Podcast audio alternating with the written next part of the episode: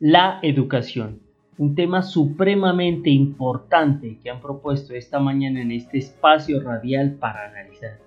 Un tema apasionante para las personas que estamos en ese camino de liberar nuestro potencial al 100%.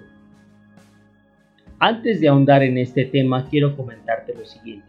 He dividido este mensaje en cuatro partes. La primera tiene que ver con el propósito de educarnos. La segunda, sobre los aspectos que frustran un sueño. La tercera es una invitación y la cuarta una exigencia. Arranquemos pues. Primero, el propósito de educarnos. Para tratar este primer aspecto, traigo a colación una frase que tomé del libro Los 12 pilares del éxito de Jim Rohn. Dice así, la educación formal puede darte dinero, la autoeducación una fortuna. Te la repito porque es impactante. La educación formal puede darte dinero, la autoeducación una fortuna. Y he querido traer a colación esta frase precisamente para tratar este tema de cuál es el propósito de educarnos. ¿Para qué te educas? ¿Para qué te formas? Es muy común que padres, madres de familia te digan, estudia para que seas alguien en la vida. Incluso la comunidad también lo dice y lo repite a viva voz. Estudia para que seas alguien en la vida. Bueno, primero, tú ya eres alguien en la vida. Entonces vamos desechando ese tipo de ideas, ese tipo de creencias. Primero ya eres alguien en la vida. ¿Sí? Entonces el propósito de la educación debe ser más profundo. Ese para que seas alguien en la vida, creo que es una invitación precisamente a que hagas lo que más amas en la vida, en lo que te apasiona, en lo que te hace madrugar, en lo que te hace trasnochar, sin importar el horario. Otro de los propósitos de la educación es precisamente para que consigas un trabajo, para que a futuro tengas un empleo fijo, para que tengas algo seguro. Entonces ya ven cómo se va relacionando el propósito de la educación con la frase que inicialmente dije, que la educación formal puede darte dinero porque estamos buscando un empleo fijo. Para eso muchas personas estudian y van detrás de un título universitario, detrás de un título inicialmente obtenido en un colegio para obtener esa seguridad. Pero solo la autoeducación te da una fortuna. ¿Qué te propongo? que ese propósito, que ese para qué sea educarte para conseguir tu sueño. Ahora, que para conseguir tu sueño, eso que tú anhelas en la vida, si debes buscar una educación formal como el colegio, una universidad, excelente, hazlo.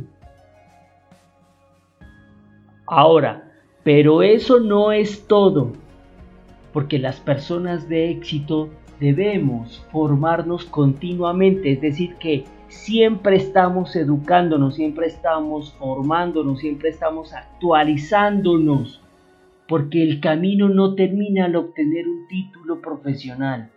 El camino no termina cuando has pasado de un grado a otro grado en el colegio. El camino avanza. La educación es un camino que nunca se termina de recorrer debes dedicar tu vida a educarte.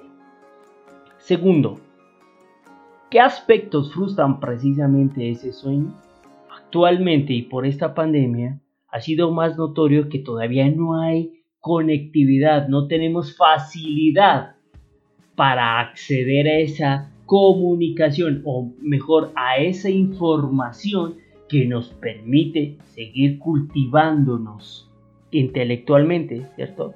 Entonces no hay conectividad, pero sí hay información. Entonces, la invitación en esta mañana es, claro, que sí debemos exigir que en nuestro municipio haya mayor conectividad, pero también vamos exigiéndonos, vamos mirando la forma en cómo accedemos a esa información que te permiten cumplir ese sueño. Otro de los aspectos que frustran los sueños es que lo voy a decir así, directamente. También tenemos profesores malos. ¿Sí? Profesores que actualmente han aprovechado las clases virtuales para dejar tan solo tareas sin explicar a sus alumnos de qué trata lo que están entregando. Entonces, eso también es una crítica. Son ese tipo de personas que trabajan como docentes, pero no tienen la vocación de enseñar. Porque tan solo dejar tareas para que un muchacho las haga en su casa, con la excusa de que para que pase más tiempo en familia, para que sus papás lo orienten, creo que no es una muy buena razón de docentes de calidad. Necesitamos profesores, que sea su vocación, que sea su sueño enseñar, transmitir un mensaje, enseñar pautas para que los estudiantes, para que las personas cumplan sus sueños. Tercero, era la invitación. La invitación es a exigir. Sí, hay que buscar las mejores formas, perdón, las mejores formas de exigir. ¿sí? Eh, de exigir que debemos tener educación de calidad, de exigir en ese colegio o en esa universidad en la que te matriculaste docentes de calidad, exigir al municipio que nos facilite, porque esto es un derecho, la educación, que nos facilite escenarios para podernos conectar, pero también debes exigirte, exígete, fórmate, autoedúcate investiga. Hay mucha información que en la actualidad está a disponibilidad de, varias personas.